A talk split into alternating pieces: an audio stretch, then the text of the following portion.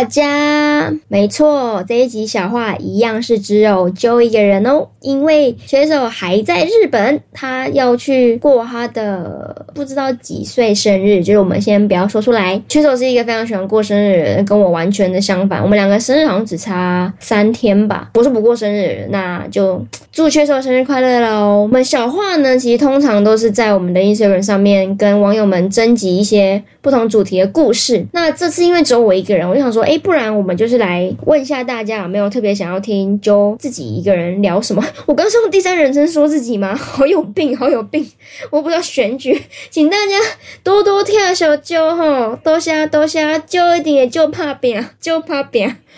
好的，那我那时候就在 Instagram 那边开了投稿，问大家想要听什么内容。嗯，结局就是没人鸟我。就几乎没有什么人理我啦，就是有一些人是说，不然你就录一集狂聊切手的坏话。我觉得也不要这样啦，就是如果录真要聊的话，可能需要录成大话。那最后是有一个人他说，不然你来聊一下在 NGO 工作的心得好了。然后我觉得哎，好像可以啊，就是大不知道大家身边有没有在 NGO，也就是非营利组织工作的人。我不会讲我们组织的名称，我觉得还是要。保留一点我个人的隐私，而且我很怕就是被传出去。就是不好听，因为平常政治立场比较鲜明一点，那我还是尽可能保持我们组织的什么、良好的名声嘛。我也我也不知道我要保持什么。Anyways，而且听说有同事在听，那就是请同事这一集真的拜托你关掉好吗？真的，我求求你了，我拜托你不要再听了。但是我还是会大致的简述一下我们组织在做的事情啊，然后分享我在那边工作到现在的。一些想法，我是三月的时候到那间组织工作，现在刚好满半年多一点点。我的职位呢，其实是在做内容的，包含社群内容啊，他们的电子报啊，或者是一些文章的撰写，这是比较基本例行性的。那也有一些对外的 campaign 要去把它执行起来。那我们组织呢，是在哇，要怎么样不透露？组织名称的前提下讲出我们的业务内容，反正我就是提供台湾特定的一群人一些特定的服务，可以帮助他们融入社会，然后获得更好的发展的机会。同时也会持续的做大众倡议，想要消除台湾大众对这一群人的歧视与偏见。嗯，这样有听得出来我在做什么吗？反正就是这样子，那大家可以自己去猜测一下，如果猜对了也不要跟我说。嗯，我其实对 NGO 工作一直以来都没有排斥，而且会觉得说这很理所当然的事，我很有可能会去做的一件事情。有可能是因为我是社会系毕业的，那其实社会系毕业你就知道出路没有太多，就是大部分人要么就是继续念书，要么可能就真的去做一些社会倡议的工作。但是我从来没有认为这样的倡议工作或是非营利组织工作是一种慈善事业，因为我觉得把这样子的事情当成慈善的话，其实很不健康的。就是你要求里面的人要去燃烧。自己。去付出你的爱心，真的是用爱在发电，是没有办法长长久久的做下去。那也包含我们隔壁友好单位社工系的同学们，很多社工其实是到最后必须要牺牲自己，因为在各种资源条件都非常不足的状态下，但他手上又有非常多的个案，很多的问题需要他去解决。如果他不燃烧自己，不奉献自己的时间、身体的健康，甚至是自己的薪水，那些个案可能会活不下去。所以。社工真的是牺牲自己去成就他人，那很多很多其他的慈善事业其实也是这样，包含我在内，以及我的同事们，还有我们组织，其实一开始就不是把自己定位成那样子的呃一个事业体，可以这样讲嘛？我们本来我们是希望自己变成一个可以永续经营下去的一个组织，这之中呢，需要去做到的事情，其实是要把每一个人手上在做的事情。那以我来说，我是做内容的嘛，我们是要把自己当成一个。专业人士，我们要用一个成长心态，就不会说，我今天是来做爱心，我来做好事的，而是我把这个当成一个专业的工作，我要去设下的目标，我要拟定我的计划，有策略，阶段性的去达成目标。那在一般商业的公司，它可能就是哦，我 Q one Q two 我要达成多少多少的业绩，我要推出几项几项的产品，那可能他们的目标，然后他们就拟定他们的商业策略。其实同一套道理放在非营利组织上，其实也是 OK 可以做的，只是目标的内容就会不一样，就会变成是我在 Q one Q two 我这个个人我的呃 O K 啊可能 O K 啊是一个管理上的就是一套标准，那我不想要去说明它是什么，因为其实我们我讲不太出来。Anyways，反正就是我的 O K 可能会是 Q one 的时候我要达成几档的，比如说社群上的合作，协助组织提升曝光度，达到几万几万人次，让多少多少人次认识我们正在关注的议题。设立了目标之后，以一个不同部门啊的分工去把这个目标达成，就是我会感觉到这个组织是很有方向的，知道自己要往哪里去，也知道自己并不是在不断的内耗。不是在消耗每一个伙伴的对这个议题的在乎，对这个族群的关心，而是把我们正在提供的服务视为一个必须要能永续经营下去的事业为出发点在做的。对我来说，这其实是比较好。以我的个性来讲，因为我是一个很需要方向的人，我需要一个目标。我才知道我要往哪里去，我不想要浪费我的力气。像我刚刚讲的，OK 啊其实都是非常的明确的，因为我会先有一个组织的年度目标，会再细分成部门里面可能组别的目标，然后从组别的目标再往下细分到那每一个人要要做哪些事情来达到主的目标，所以一切都是非常明确的。我可以知道说，我做这些事情，我怎么做，我会对应到哪些事，那那些事会如何被计算出来，如何被认列成可以被记下来的成果。我也不会因为自己的付出而感到说啊，一切没有意义这样子。对我来说，这个工作还蛮，目前为止，我会不会觉得我一直在消耗自己。然后我觉得这是做非营利组织工作一个非常非常重要的事情，你不能消耗自己。去成就他人，因为这样子是不长久。除了我刚刚讲的像社工以外，其实很多其他的非营利组织到现在都还是在做那样子的事情，就是里面的每一个人都是在牺牲自己，我觉得非常的不永续，非常的不健康。嗯。那我在话不落帝国的 IG 上其实有分享我前阵子去算人类图的事情。的人类图我是投射者，那我就是生来不是来劳动的人。我图上有一些通道是让我会不那么在意自己的事情，但是会非常愿意为了别人的事情。而付出我的关心或是时间，其实我觉得这会让我变成非常适合做非营利组织工作。这可能跟我刚刚讲有点略微矛盾啊，因为那时候人类图老师其实很好笑，他还说：“哎、你好像不太适合像去做些 NGO 还是什么。”然后我看到他说：“哎、可是我在 NGO 工作呢？”然后他说：“可是可是我的意思是你不会去一些像。”破破烂烂啊，或是要忍受一些比较差的条件，然后只为了去成就他人的工作。我说哦，对，因为就像我刚刚讲，我们组织非常有方向，而且我们整体的条件都蛮不错的。我愿意去为了别人的事情付出。那其实一方面来说，就是因为投射者其实并就不是生产者嘛，我们的生产是必须要有一些被驱动的。我的工作就必须要有意义，我没办法做没有意义的工作，我会觉得很没有意义感。我就已经很不喜欢劳动了，为什么那么辛苦要工作？那我的工作至少要创造一些好东西吧。在非营利组织工作，我会知道我现在写。的每一篇贴文，每一个文章，我现在去改动的每一句文案，都有它的重量。很有可能，某一些人在某些地方读到这篇文章的时候，他的身上会有一些东西被打开了，他会开始去看到说，哦，跟我们一起生活在这个社会里面的不同的人，他有着怎么样不同的生活，我以前没有去重视过，我现在看到他们了，看到他们其实不只是我以为以前以为的那样子，有这样子的一个很微小的开关开始了之后。就有可能去影响到更多更多的人。虽然说刚刚讲的那一整段话，大家可能会觉得很虚伪吗？或是跟我平常的人设不太像，就变成是一个非常正向、正能量、充满意义感的一个人。Hashtag 爱自己。其实必须诚实的说，我在工作上的确是我有这样的感觉。好，我还蛮愿意去相信我现在做的工作有这样子的效果的。那我也的确有看到很多的成果，所以我觉得这意义感不是空穴来风啦。很多人都会误误以为我就是一个。对任何事情都没有热忱的人，然后或是我有时候假日去出席一些组织的活动，我同事还说：“就你怎么在这里？你对工作有这么热忱吗？”就我给人家很大的误会。然后我那时候想说：“怎么会误会那么大？”我就跟他讲说：“我对工作有热忱啊，我是对生活没有热忱。”就大家以为我的冷漠是彻底的冷漠，没有，其实我真的还蛮认真工作的。就是哎，同事现在有在听了吗？就同事现在可以听了，我可以大声的播放出来。就是就工作非常的认真。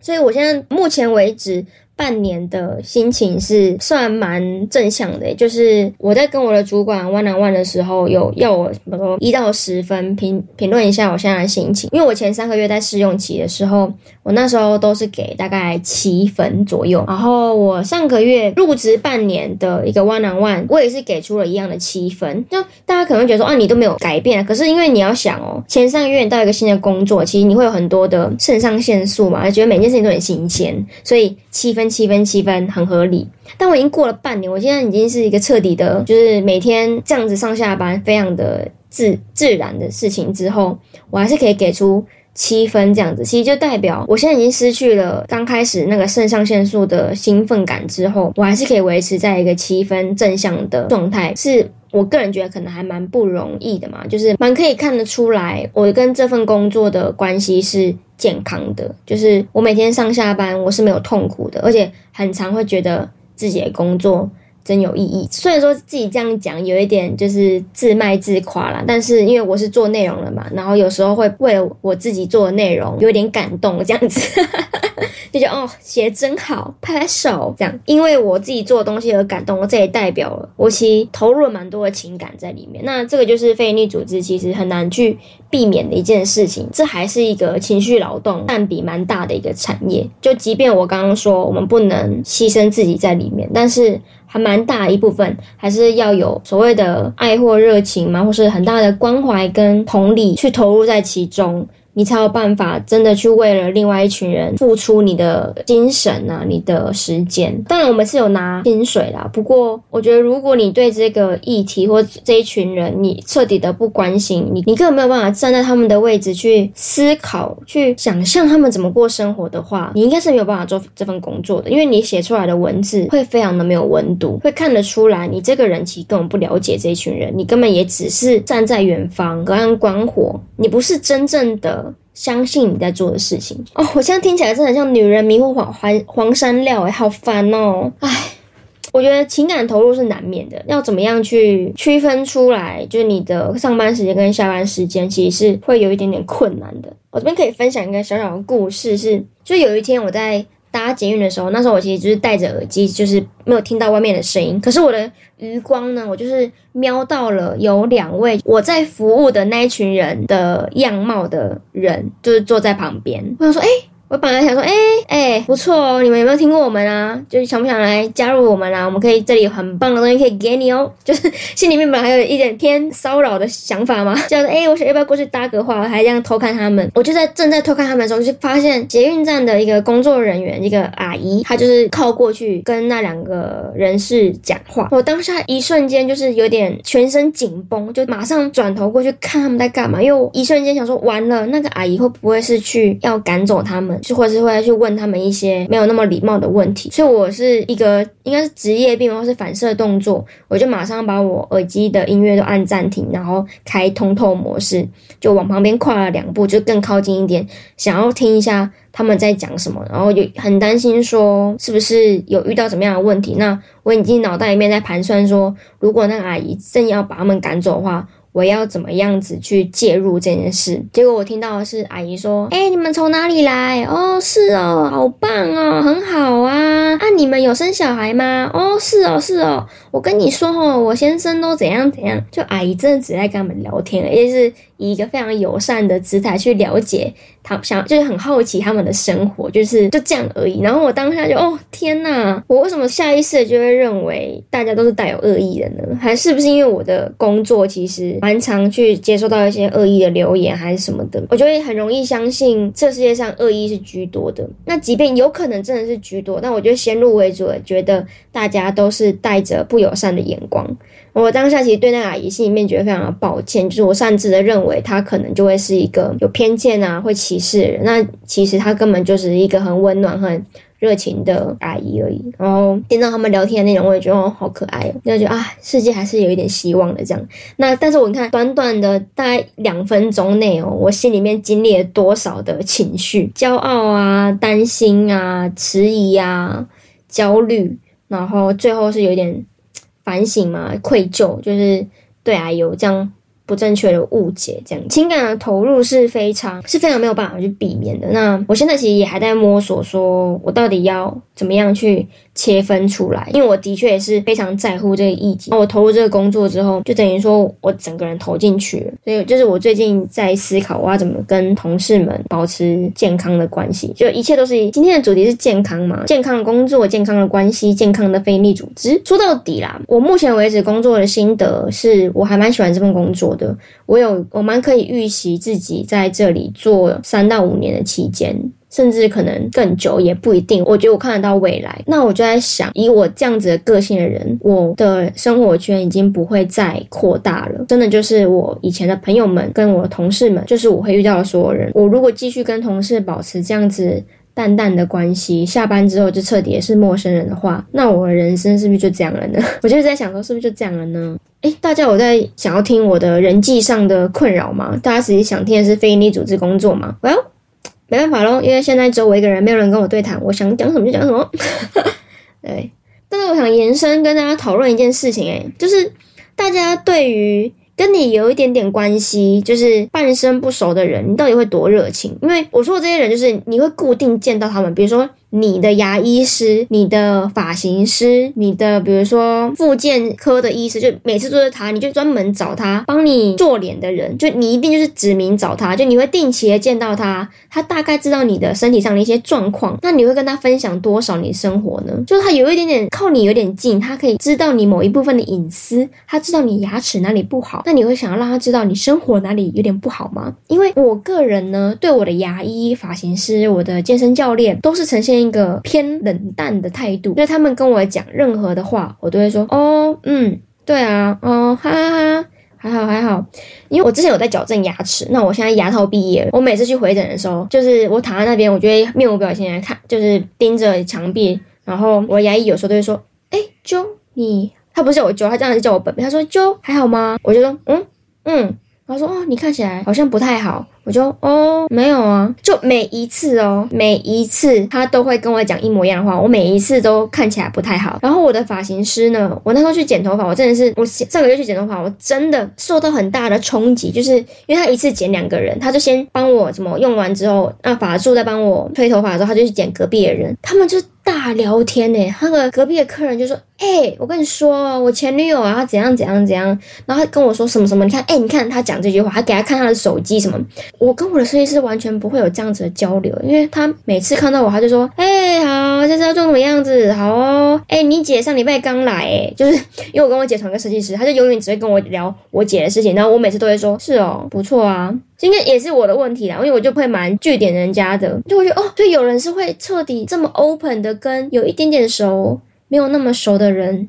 讲话的人，我觉得很酷。就你们大家是哪一派呢？我也不知道哎、然后我就在一直在想这件事情，就是。我到底要不要稍微不要那么冷漠一点？当然不冷漠又能怎样呢？说不定我会更讨厌那个状态下的自己，也非常有可能。Anyways，反正这不是这一集小话的重点，但是有个会闲聊。我的小话的重点呢，就是非营利组织工作呢，并不是一件容易的事情，要慎选组织。如果你是在一个必须要牺牲你自己的身心健康的状态下呢，那就不是一个好的非营利组织工作。我跟我的同事们都相信。你要先照顾好自己，才有办法照顾好别人。所以说这句话听起来真的很像心灵鸡汤，也真的只是一句没什么屁用的鸡汤，但是它很重要。不论是在非营利组织工作啦，或者是你跟你的伴侣、你的朋友、你的家人都是一样的。你自己如果没有办法维持在一个好的状态，然后你就想要去撑起别人的压力的话，那个状态是会非常可怕的，很有可能两败俱伤。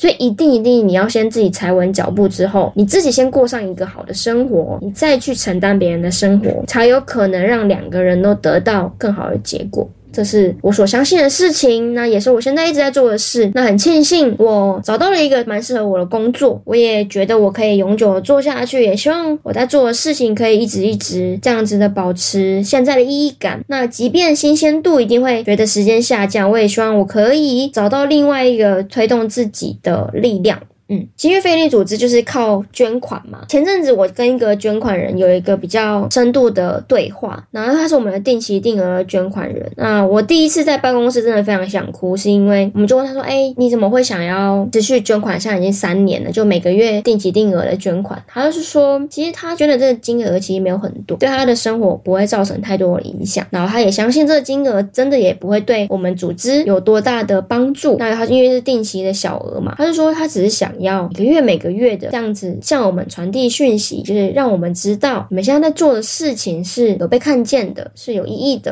然后我当下就觉得好想哭，就真的觉得很感谢有这样的一群人相信我们在做的事情，然后我们也很愿意为了这一群人，然后为了另外一群。在台湾努力生活的人，也努力的工作，努力的去创造更多的新的计划，去把所有的我们想要看到的更友善的社会，让它变成一个现实的。非营利组织的意义感来源非常的多，很感动，想要分享给大家。那不知道大家有没有在非营利组织工作过的经验，或是对这个工作内容有更多的好奇，都可以在我们的 Apple Pocket 或者是 First Story 啊，或者是话不落帝国的 Instagram 话不落 Empire 留言给我们，就是或私讯给我们也都可以，就是。让我们知道，我都看得到。然后也谢谢大家这两集，就是稍微忍耐了一下，只有我的声音。那，不喜欢我的话，就不要留言跟我说。我不想要知道，我的工作已经很辛苦了，我还要在这边搞笑给你们听。对，那就谢谢大家的收听喽，我们下周再见，拜拜。